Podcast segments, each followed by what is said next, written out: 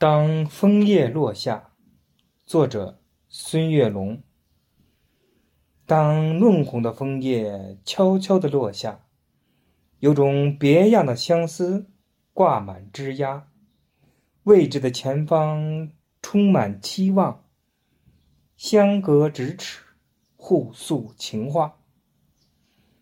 当火红的枫叶成群的落下。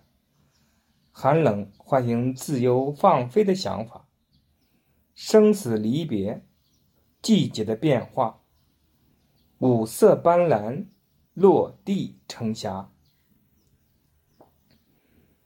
当绛红的枫叶孤单的落下，风住恋恋不舍，把眼泪倾洒。